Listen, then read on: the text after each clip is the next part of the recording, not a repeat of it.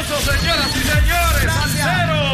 Esta es la verdadera y pura emisora de la salsa de Puerto Rico.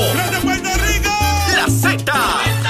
WZNTFM 93.7 San Juan, WZMTFM 93.3 Ponce y WIOB 97.5 Mayagüez. La que representa la salsa en la isla del encanto. De aquí. A través de la aplicación La Música Z93. Tu, tu emisora nacional de la salsa. Ya comenzó el programa con más crecimiento en Puerto Rico.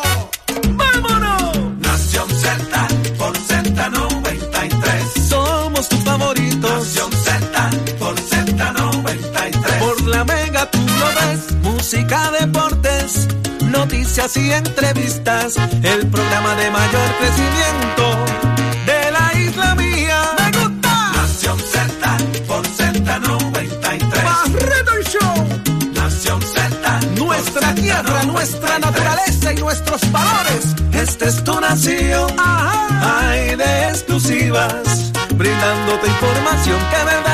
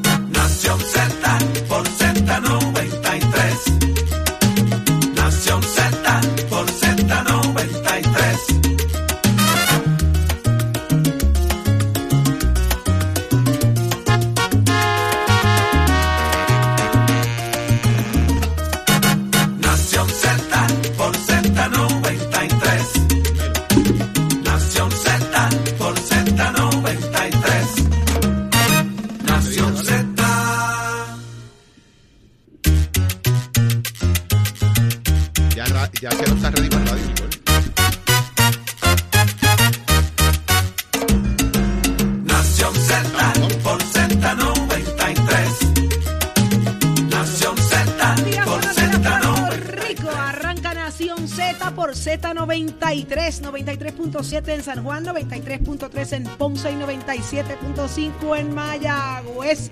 En esta ocasión, contentos y alegres de estar desde las facilidades de la convención de MIDA, que tiene días del 25 al 27 de agosto. MIDA Conference and Food Show 2022. Mi nombre es Saudi Rivera y estamos listos y dispuestos, como siempre, a llevarles el mejor análisis, el mejor contenido de todo lo que acontece en Puerto Rico y el mundo. Así que muy buenos días, Jorge, muy buenos días, Eddie. Buenos días, buenos días. Buenos días, Saudi. Buenos días, Eddie. Buenos días, buenos días. Buenos días, Saudi. Buenos días, Eddie. Buenos días, Puerto Rico. Como siempre, listos, prestos y dispuestos, como dice Saudi. Comenzando una nueva mañana con mucha información aquí en Nación Z para analizar lo que ha ocurrido en las últimas horas. Y óigame, y lo que puede venir de camino también en las próximas para ir viendo los movimientos que están pasando. Y recuerde, recuerde buscar el podcast allá en la aplicación La Música. Baje, mire el app La Música en su celular, en su tableta y disfrute de nuestro contenido. Óigame, si lo quiere ver en vivo, el Facebook o la aplicación. Si lo quiere ver después, ahí en el podcast. Eddie, buenos días. Buenos días, compañeros. Buenos días a todos los amigos que nos sintonizan dentro y fuera de Puerto Rico. Un privilegio estar con ustedes una nueva mañana. Hoy jueves, jueves ya casi viernes, 25 de agosto del año 2022.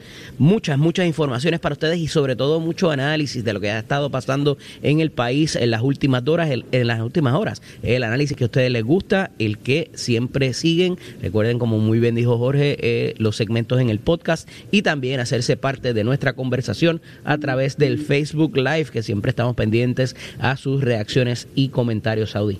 Así mismo es, Eddie, hoy un día particular, hoy es un día donde se ha convocado a una manifestación en contra de Luma, hay mucha expectativa sobre lo que esté ocurriendo durante el día y en el proceso eh, de convocatoria, que se, se, habla de las 5 de la tarde en adelante. Así que nuestros protagonistas tienen mucho que, contar, mucho que explicar. Vamos a ver quiénes nos acompañan en el día de hoy, Jorge. llega, llega el presidente de la Cámara de Representantes de Puerto Rico, el señor Rafael Tatito Hernández. Va a estar con nosotros hoy aquí. Óigame, y con ese sí que hay mucho de qué hablar, ¿sabes? Porque hay que hablar del tema de Luma, del presupuesto, hay que hablar de... Bueno, es que con Tatito hay mil cosas para hablar aquí, así que pendiente que vamos a tener a Rafael Tatito Hernández aquí con nosotros. Ahí está Eddie. Va a estar con nosotros también el representante Eddie Charbonnier, eh, representante, yo soy constituyente de él, del precinto 1 de San Juan, que eh, se ha tomado unos turnos últimamente allí en la Casa de las Leyes súper interesantes, así que hablaremos con él a los efectos. Qué interesante, así que usted pendiente y quédese con nosotros acá en Nación Z. Todo lo que está aconteciendo en Puerto Rico es aquí, donde usted se entera, vuelvo y digo, con el análisis más completo, así que quédese pegadito. Pero, ¿qué está pasando en Puerto Rico y el mundo? Ya está lista Carla Cristina. Vamos con Carla. Buenos días, Carla. Buenos días, Carla. Buenos días, Saudi, Jorge, y todas las personas que nos ven y nos sintonizan. En los titulares, Duke Austin, presidente de Quanta Services, que es una de las empresas que conforman el consorcio Luma Energy, ofreció ayer una conferencia de prensa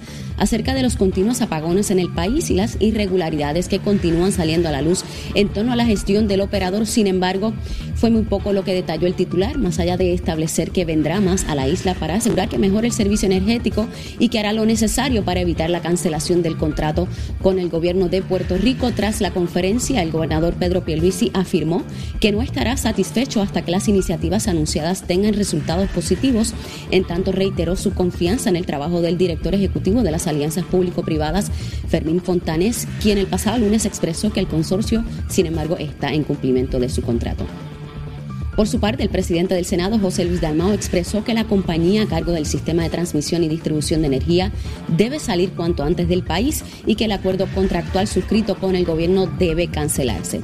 El líder senatorial además presentó dos medidas para dar mecanismos al gobierno para que tenga un plan de transición ante la posible cancelación del acuerdo contractual.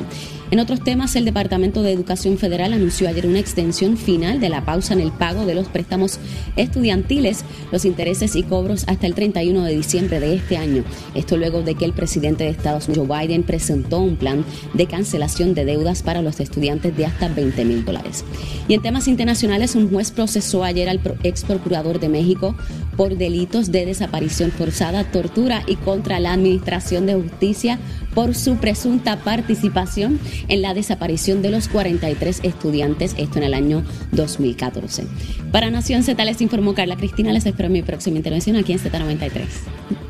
Continuamos en Nación Z directamente desde el Conference and Food Show 2022 de MIDA. Señores, muchas cosas deben estar ocurriendo en el día de hoy. Somos parte de este gran evento y nos place mucho ser parte de esto, Jorge. Pero vamos a lo que todo Puerto Rico está esperando.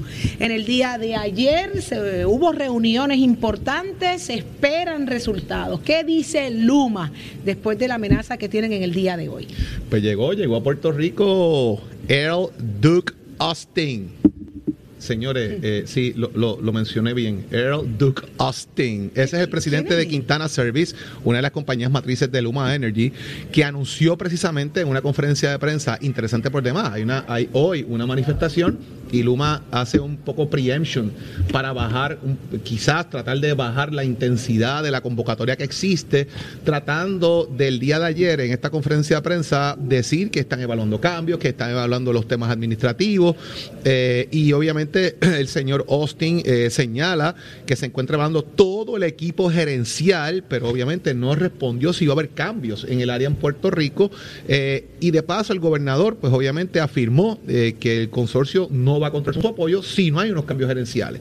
Esto ha provocado obviamente que este gerencial viaja a Puerto Rico, esto ha provocado obviamente unas designaciones que también levantaron bandera y es la designación de la persona que estaría dirigiendo eh, las iniciativas estratégicas de la compañía, que es Katy Roure.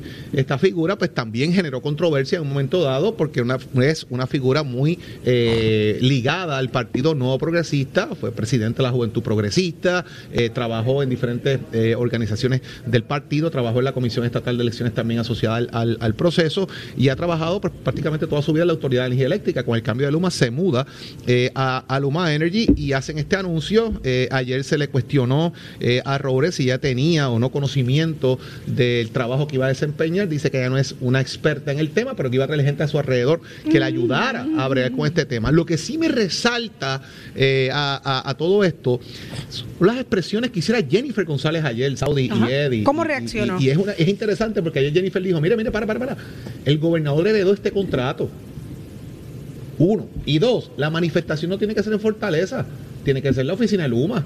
Yo quiero que eliminen ese contrato, yo quiero salir de eso, pero no es en Fortaleza, es en Luma. O sea que de repente hay como un, un toallazo. Y atendió el asunto de que pudiera incidir en una en un intento en la agenda política que venimos hablando hace algunos días y un poco se, se va en esa tangente Correcto. La, la comisionada residente. Jorge, en efecto fue eh, un, un, intento, vamos, porque hasta la prensa allí mismo desenmascaró el manejo de crisis que estaban llevando a cabo, eh, un sentimiento nacional con unas personas, en una conferencia de prensa, la gente no aplaude. O sea, y fueron allí, me recordó una, un intento que se hizo. aplaudió?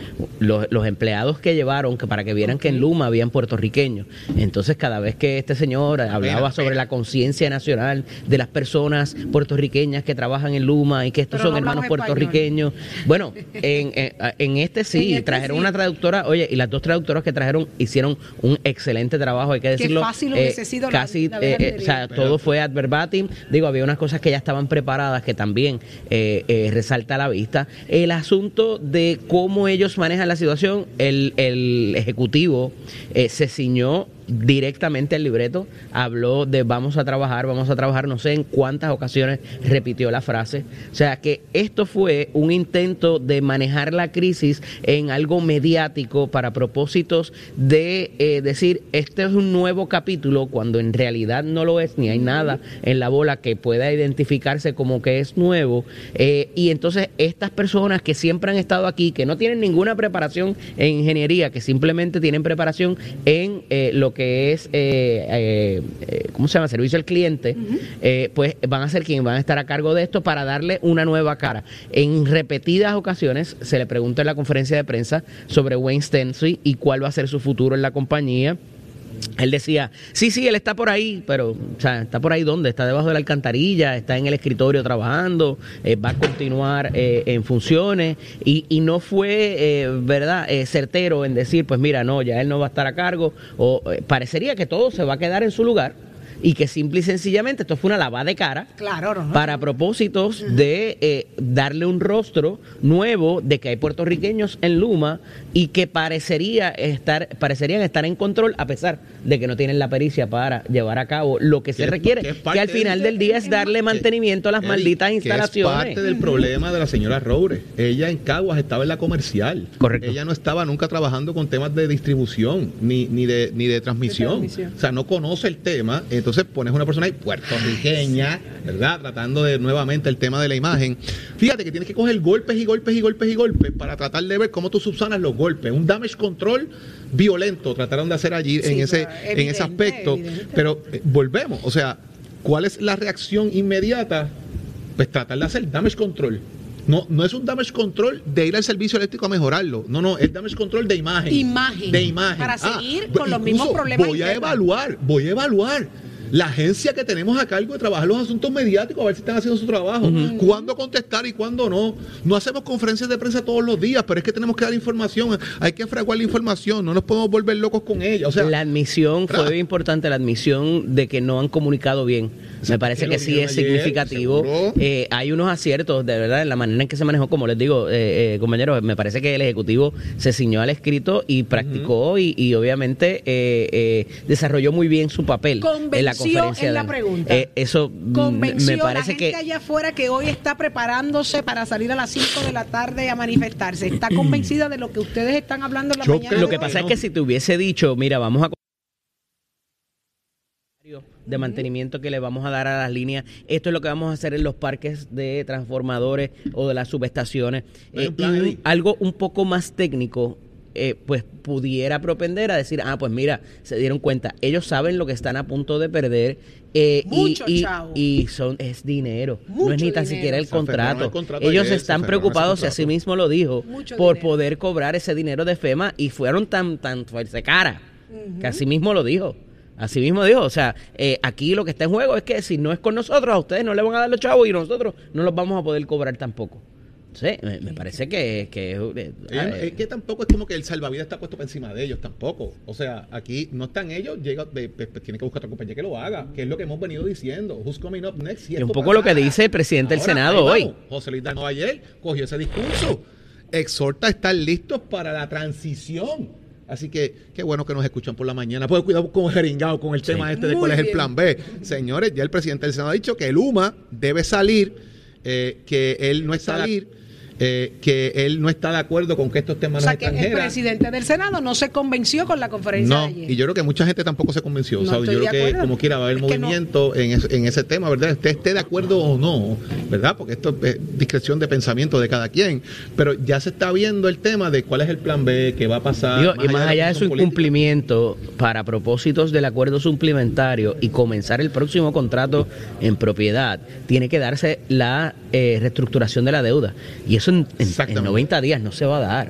No va a ocurrir. ¿Qué implica eso? Lo que implicaría es que entonces ese contrato suplementario se extendería por 18 meses más. Eh, a ver si se puede conseguir la, la reestructuración de la deuda en ese momento y tener ya algo finiquitado que puedas decir, ok, esto es lo que se va a pagar de deuda, esto va a ser el costo de kilovatio hora, así se van a manejar las pensiones, así se va a manejar la plantilla, estos son los contratos que se van a dar. Porque como quien dice, estamos ahora en, un, en una etapa primaria hasta tanto se sepa cómo va. Oye, pudiera ser que una vez se reestructure la deuda, ellos dicen, esto aquí, esto a mí no me convence, yo no voy a ser chavo, y arranquen y se vayan. De verdad, estoy siendo eh, Eh, sumamente exagerado ajá. y Sí, sí, dramático. pero- pero- pero- pero hay una posibilidad. Al final del día es importante porque esas condiciones de la reestructuración, como muy bien ha traído el presidente de la Cámara, estoy seguro que nos dirá ahorita, eh, va a ser lo que nos va a afectar por los próximos 40 años a nuestro desarrollo económico, a la gente que decida quedarse en el país, a nuestra empleomanía, a todo lo que hagan los residentes, a nuestros sistemas de salud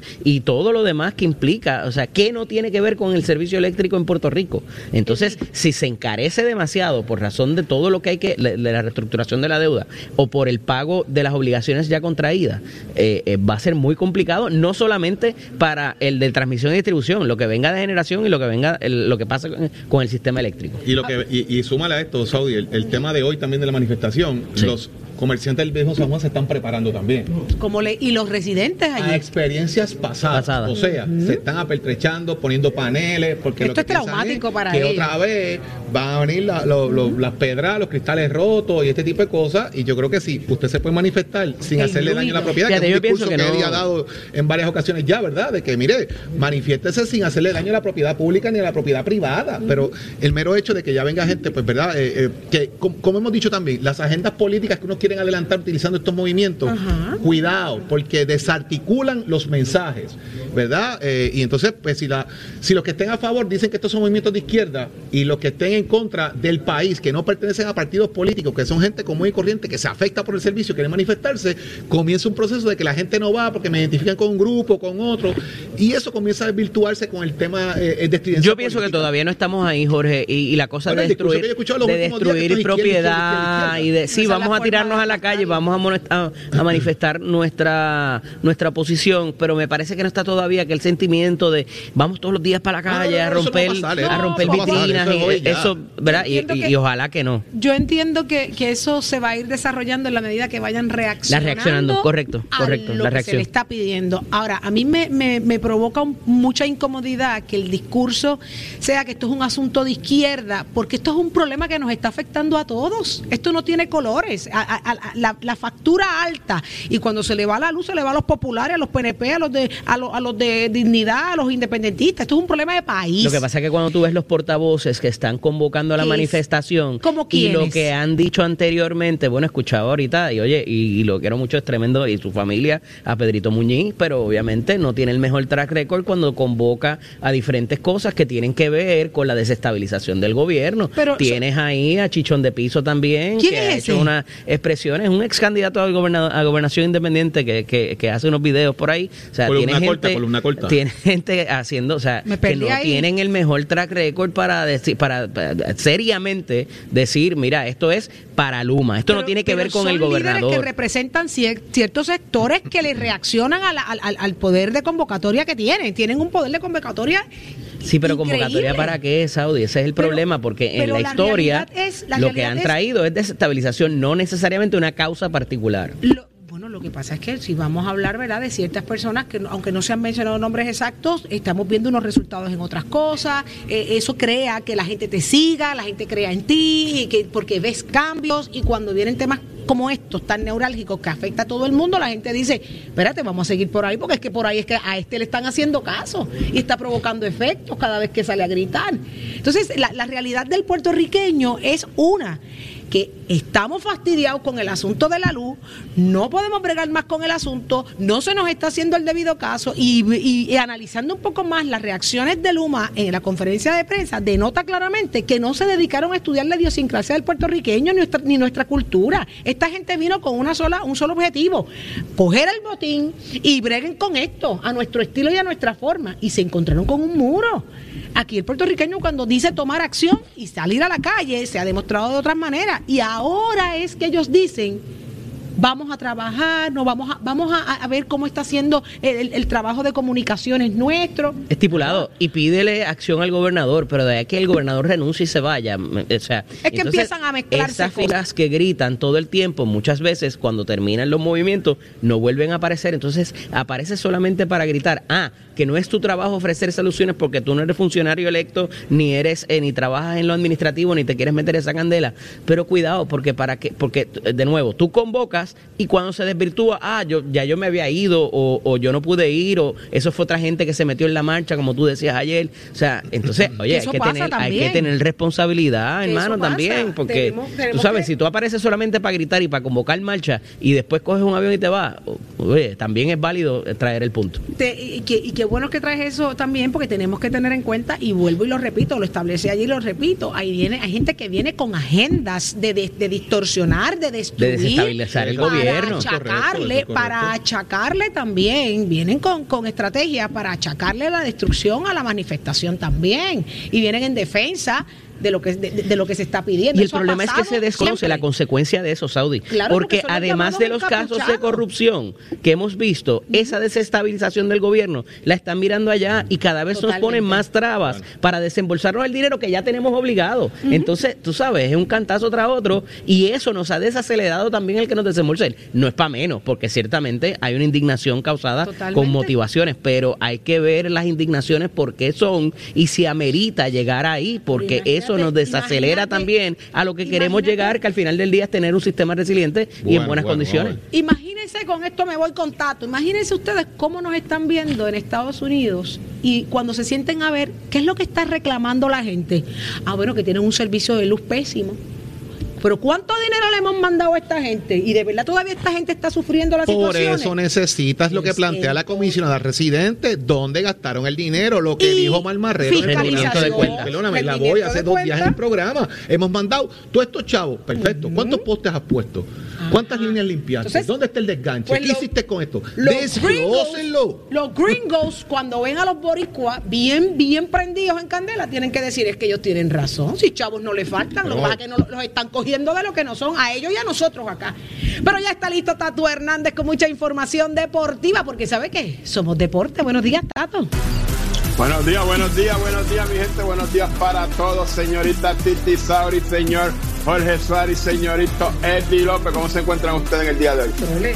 Ay, yo siento que soy. tú no. vamos al mambo, vamos a los deportes, que tenemos mucho de cara, pero vamos a empezar con un gran amigo que yo tengo que se llama Fernando Tati. Este muchacho compartió conmigo mucho cuando jugó con los Texas Rangers. Tenemos gran amistad, hace años que no nos vemos. Yo vine a ser su hijo y de este que vamos a hablar es de su hijo, Fernández Tati Jr., que ha sido tremendo pelotero, al igual hasta mejor que su papá. Pero cabe señalar, este muchacho, haciendo un breve corto de su historia, firma con los padres de San Diego, le dan un contrato de 340 millones por 14 años ese año que lo firma, acabándose la temporada para empezar esta 2022. En entrenamiento tiene un accidente de motora que no debe andar en motora, se parte parte del brazo y de la muñeca, casi pierde toda la temporada. Cuando se viene a restablecer ahora en el mes de agosto, da positivo al esteroide anabólico Clostebol lo cual pues es tremenda baja para el equipo, pues él ayer pues tuvo una conferencia de prensa junto con el gerente general, se disculpó muy apenado, muy apresurado, admitió que fue error suyo y que él está dispuesto pues a todo lo que venga para contrarse o contrarrestarlo y demostrarle al equipo que su perdón es verdadero y que para la próxima temporada pues cuando empiece a jugar, porque no va a ser rápido que venga la temporada, acuérdate que tiene 80 juegos de castigo, lo que se cumpla en el mes de agosto cuando lo suspendieron, el mes que queda de septiembre, que serán algunos 20 y pico de juegos, más hay que entonces sumarle los otros para completar los 80. Son cosas que pasan, este muchacho tiene tremenda habilidad, es tremendo pelotero, pero la juventud lo engaña. Ya se sabe que cuando estos jóvenes se descontrolan, cuando con estas grandes cantidades de dinero, pues a veces no tienen autocontrol como debiera ser. Yo sé de eso porque yo viví de eso. Yo, yo vi dos grandes peloteros que trabajé con ellos y vi todas estas cosas que pasan cuando ganan sus grandes contratos, todas las altas y bajas que, que pasan y algunos se saben controlar y otros no. Pero en el caso de, pues tiene que trabajar mucho con eso. Le auguramos lo mejor. Así que donde quiera que esté, pues saludo, abrazo a, a, Tati y a su hijo y que vamos echando para adelante, que esto es cuestión de reciprocar y estar con los pies en la tierra y seguir hacia adelante. Oiga, Chero, give it on my friend. Ponte al día. Aquí te informamos y analizamos la noticia. Nación Z por, por, por Z93.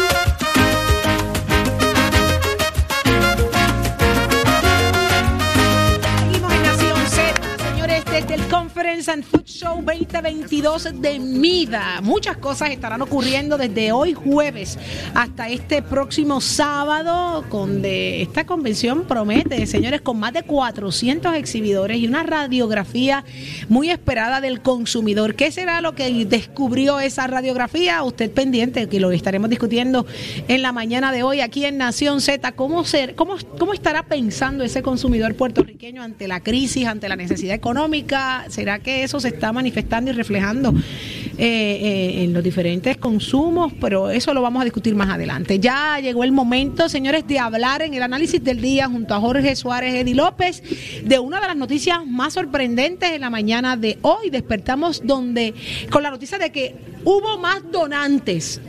Hay eh, vista de sentencia de lectura de sentencia, pero parece como que la cosa se detuvo, Jorge, como que para, para, que hay más hay más. Hubo más donantes, señores, en, este, en, este, en este tema tan escabroso y tan difícil de tocar. ¿De qué se trata? Pues Joseph Fuentes, el señor amigo del gobernador, eh, que tuvo la relación esta, ¿verdad?, con, los super PAC eh, de apoyo a la campaña de la gobernación de Pedro Pierluisi, pues va a ser sentenciado el día de mañana. Y entre la información que se revela eh, a través del escrito de Laura Quintero y Axel Figueroa, que amerita obviamente un tanto análisis, es que la Fiscalía Federal le pida a Joseph Fuentes eh, que condene a las personas, eh, ¿verdad?, que estaban involucradas en estos donativos, que son 16 donantes que él protege. Pero en esta negociación donde le dicen, bueno, si tú sigues protegiendo gente, te vamos a dar tantos años de cárcel, él decide hablar. y aquí, obviamente, salen 16 nombres de empresas y donantes que dieron entre 92.500 dólares hasta 965, ¿verdad? Pero 92.500 dólares, 85.344 entre una de ellas. Y me resalta eh, todo esto, ¿verdad? Eh, de un nombre que surge en una de las empresas, que es una persona que estuvo afiliada al Partido Popular Democrático. Y es precisamente, según se desprende de la información, el doctor Richard Machado, alias el doctor Machado, quien fuera candidato primarista a la alcaldía de San Juan en el año 2000 por el Partido Popular Democrático. Machado era dueño del hospital Hermanos Meléndez en Puerto Rico y del Puerto Rico Chile Hospital. Y durante ese tiempo, eh, luego de la campaña, él se asocia en una de las empresas de bienes raíces en la Florida a aquella figura que todo el mundo recuerda, que fue secretario de la gobernación del doctor Pedro Rosselló, Álvaro Cifuentes. Y en el 2020, Machado González tuvo un pleito familiar en que fue representado por el bufete de Nachman y Guillemar, que pertenece precisamente a Andrés Guillemar Noble, cuñado y asesor político del señor gobernador. Eh, y es una figura que resalta, entre otros nombres eh, que están ahí, pues obviamente por la asociación que tiene y nuevamente, y nuevamente surge dentro de esas figuras personas que han sido representadas por Andrés Guillemar en, el ámbito eh, legal. Mira, eh, ciertamente se conoce esta otra lista de donantes al PAC, lo cual no es ilegal. Debemos partir de esa, Correcto, premisa. De esa premisa. ¿Y cuál siempre es la y cuando el asunto, te voy a eso ahora, siempre y cuando no se haga algún nexo, ¿verdad? Y quiero ser eh, eh, justo con esto, de si ah, por haber hecho la aportación y respectivo de que la hayan hecho a la campaña o la hayan hecho a un PAC, reciban un beneficio. Eso todavía no se ha podido concretar ni, ni, ni, ni amarrar, ¿verdad? A esos efectos. Hay unos que sí, hay otros que no, pero no necesariamente se está haciendo la implicación del quid pro quo de yo te dono o le dono al PAC y a, raíz de eso te, doy contrato. Lo que sí es importante aquí es eh, el asunto de qué es el futuro de Joseph Fuentes. Y un poco lo que se trae en, en, estos días es el que él haya, mientras cooperaba con las autoridades federales, haya hecho un apercibimiento a ciertas figuras, decir, te estoy grabando, eh, ten cuidado con lo que dice. Y eso, ya habiendo habido un acuerdo de cooperación, eh, los jueces, ¿verdad? Pues son muy puntillosos con este asunto para propósito de decir, pues sí, oye, pues sabe Dios lo que hubiésemos obtenido ahí. Entonces el acuerdo se te puede ir a pique eh, y, y, tienes estas otras consideraciones que estábamos tomando contigo pero si me spikeaste el caso, o sea, si me lo dañaste, eh, obviamente eh, eh, puede tener una consideración seria sobre, sobre ese cooperador por mejor cooperación que haya tenido.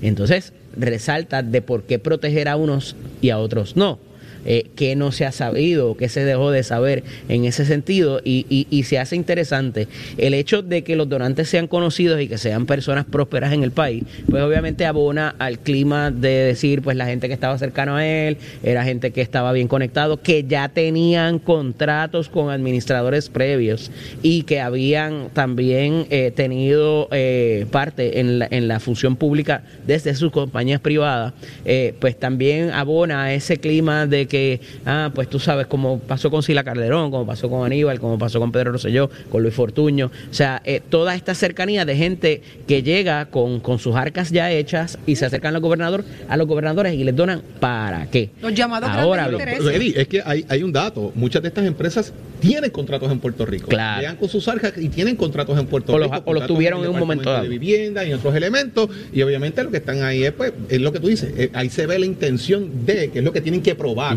¿Verdad? Eh, más allá de.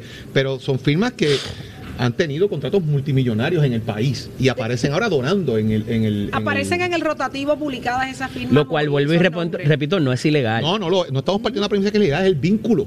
Es como tú mantienes el vínculo, que es lo que estamos planteando. Por eso se levanta el tema de si está el abogado Randy Guillermo, si tienen contratos en vivienda, si tienen contratos dónde, etcétera. Y, hablaste, y hablaste de, de Álvaro Cifuente, que paz descanse, murió en el 2020, ¿verdad? Recalcar ese, ese asunto. Pero fíjate que cuando mencionas vivienda, ahí sí se levanta una bandera. ¿Por, qué? Porque ahí estaba John Blakeman, que es uno de los mm, cooperadores mm. en el otro caso que en algún momento parecería tener alguna tangencia con esa investigación también. Entonces, eh, eh, eh, levanta bandera esas, esas cercanías y esos eh, esas asociaciones que a veces se dan, porque Richard Machado se, fue un preaspirante por el Partido Popular a la alcaldía de San Juan. O sea, entonces ahora estar vinculados con gente de, de una facción del PNP y donar una cantidad de dinero significativa, eh, pues, eh, oye, pero ahí hay donativos hasta de 965 dólares, y no por menospreciarlo, ¿verdad? pero, ¿Pero qué no necesariamente. lo, que pasa es, lo que pasa es que se, se, vincula cuando tú donas al PAC, pensarías que, pues, que no es que tienes un interés directo de que sepa, de que inclusive el candidato sepa de que tú le donaste a él y que vayas a obtener algún favor. El desvincular eso o, parecería dar la, la, la, la, percepción de desvincularse, o sea, porque tú no le estás donando directo a la campaña, tú estás donando en otro sitio por allá a través de y que el gobernador ni se enteró y por que pues por eso, personal. Exacto. Pero hay, datos donde creas compañías fantasmas para donar, Eddie. Que no solo eso. Que tienes que traerlo porque aquí tienes tres figuras que se unen a donar desde el principio. En esta discusión, el asunto ha sido cuán cerca estaba el Super PAC de la campaña. Correcto, correcto. Si había la llamada coordinación o no. ¿Quién sabía lo que pasaba en el Super PAC en la campaña de Pedro Pierluisi? Y eso se podrá Esas son las preguntas que se están tratando de contestar con este tipo de listado de los donantes, porque, de nuevo, el donante pues va al, al, al parisito que hagan o lo que sea y ya. Entonces, cuando llaman a capítulo y le dice, oiga, venga, pero ven acá, usted tiene estos contratos y usted tenía esta cosa y aquí usted aparece donando X cantidad. ¿Qué había ahí? No, este, eh, ¿y quién le informó de la actividad?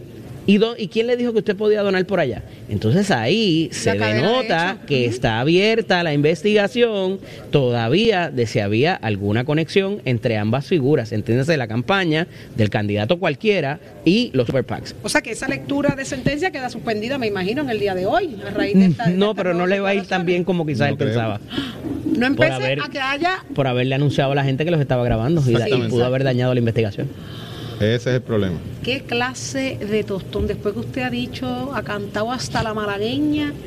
Y oye, el super es de jurisdicción federal, pero todavía hay cosas abiertas ante el Contralor Electoral aquí en Puerto Rico que no han culminado tampoco y que se reabrió recientemente. Hay una querella todavía por ahí rondando. Dando vueltas que la revivieron, by the way. Que, que ¿Cómo? luego eh, fue aquella querella que, eh, que levantó el ingeniero Dávila en un momento dado de, de este tema que se había ya dado por, por- por culminada, pero el, el, el Contralor Electoral revive dicha querella a raíz de estas declaraciones que hizo eh, Fuentes y la investigación que se está dando del vínculo luego de, la acusación que se hizo a la gobernadora Wanda y otros elementos más. Retoma nuevamente si hay donativos ilegales, si no los hay, si se reportaron las cosas, si mintieron, si estas compañías existen, si no existen. Saudi, esto es una sábana bien grande, bien amplia de investigación que al fin y al cabo va a tocar a todos los partidos políticos porque van a seguir para atrás. Van a empezar a averiguar qué hicieron los otros, hicieron lo mismo, no lo hicieron. Vamos a empezar aquí, pero voy para atrás. Estas auditorías se hacen rápido que pasa la elección y usualmente entre seis meses a un año después de la elección se reportan unas auditorías iniciales de cuáles son las deficiencias para que los candidatos o los comités de acción política tengan que pagar las multas. Recuerden ustedes que se multó a Wanda Vázquez, se multó a Eduardo Batia, se multó a Carmen Yulín, se multó prácticamente toda humanidad de candidatos a la gobernación porque omitían información, porque no estaba clara, porque no cuadraban las cuentas, porque habían donativos que no estaban ajustados a la ley, tú tienes que devolver dinero. El Super PAC funciona diferente y lo hemos explicado. Pero aquí se complica, Jorge, porque además de haber un super PAC, y como digo, que es, se supone que es un organismo aparte, parecería que había un vínculo o una figura que decía, no, no, no, no me lo dejes acá, mándalo para allá. Exactamente. Este, espérate tal fecha. control. O sea, entonces, Oh, esa de la- coordinación, de- de la- que no es la coordinación que hablan de entre campañas, es, es complicado porque aunque la persona no tuviera nada que ver con la campaña de Pedro Pierluisi, él simplemente que levante el teléfono y le diga, así es que lo vamos a hacer, para propósitos de, oye, ah, pues hay unas cosas que son de cumplimiento, que sí, ah, no, no puedes excederte de los límites, en, en cada año tienes X cantidad, eh, y eso sí, eso, eso sí se da, pero de ahí a que te estén dando el, el, el- el script, el libreto, para Sí, que lo, no... lo que, lo que pasa, Eddie, es que yo no quiero que el nombre mío aparezca en el donativo y en el super Eso PAC. es. En el super PAC no hay problema. Por lo tanto, dime cómo yo tapo mi no, cómo yo le echo ahí una tintita por encima del nombre mío para que no aparezca. Ah, ponlo por la corporación tuya y mándalo para el super PAC. Ese es lo que se está, lo que aparente y alegadamente pudiese darse, ¿verdad? Y eso es lo que están tratando de vincular o probar. Pero ¿sabes qué, Jorge? Nosotros que llevamos tiempo en eso, lo que yo recomiendo cuando, cuando a veces que me hacen ese acercamiento y me, y me preguntan, al contrario, al final del día, dónalo con nombre y pon tu nombre en letras de neón. Ah, ¿qué me van a asociar con el candidato? Peor es que se enteren después. O sea, si sienten la inclinación y verdaderamente quieres hacer la donación, hazla con tu nombre, apellido, con el número O de seguro social el de tus es hijos, que lo se que le sea. vincula con el candidato o el partido. Porque quieres Porque estar con Dios y que con vas a tener algo. Porque quieres estar con Dios y con el diablo. Le das a uno y le das al otro. Dale a uno un pad, dale al otro aquí, un socio poloso para otro. Yo decido a quién le doy, yo le quiero dar a todos, pues yo le doy a, do- a todos. Lo Eso que no pasa debe que ser un problema. lo que pasa que a veces tú das no, para obtener algo. Pero hay otras veces que tú das Ahí para que no te quiten lo que tienes. Y eso, eso, es, eso se da en más Eso, instancias. Ahí es que está el asunto. Que todo tiene un propósito, vamos. Esto no es porque sí. Nada es gratis. Nada es gratis, señores. Pero el que está bien regaladito es Tato Hernández y ese es el nuestro. Buenos días, Tato. Somos deporte. Buenos días, buenos días. Cassandra, ¿eh? en el super pack ese yo no estoy. Eh, mira. todo bien, todo bien, todo bien. Óigame, vámonos por aquí con los deportes, señoras y señores, que tenemos mucho con demasiado. Tato Hernández en la casa, somos deporte. Buenos días a los muchachos. Óigame, vamos a estar hablando del caso que ganó la esposa de Kobe Bryant, Vanessa Bryant.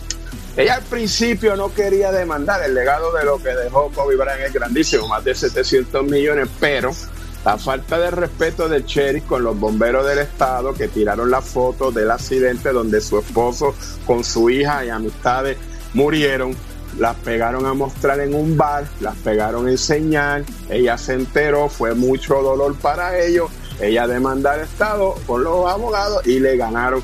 La demanda 16 millones y usted sabe pues que el y esos bomberos creo que ya no están en sus oficinas, pero eso se lo buscaron ellos porque era una estrella grande del baloncesto, una estrella figura de lo que es la, el baloncesto en los Estados Unidos y el exponer la foto, burlarse y eso. Y creo que como llega esto a manos de ella es que una persona fanática de Kobe estaba en ese bar donde los bomberos estaban mostrando las fotos, él lo evidenció, se lo hizo llegar a ella y ahí es que viene todo este caso. Así que ya usted sabe cómo es eso, ella lo que quiere es descansar en paz, tener la memoria de su esposo siempre en alto con la de su hija y los hijos que tiene ahora que tiene que echar para adelante y trabajar con su fundación Black Mamba.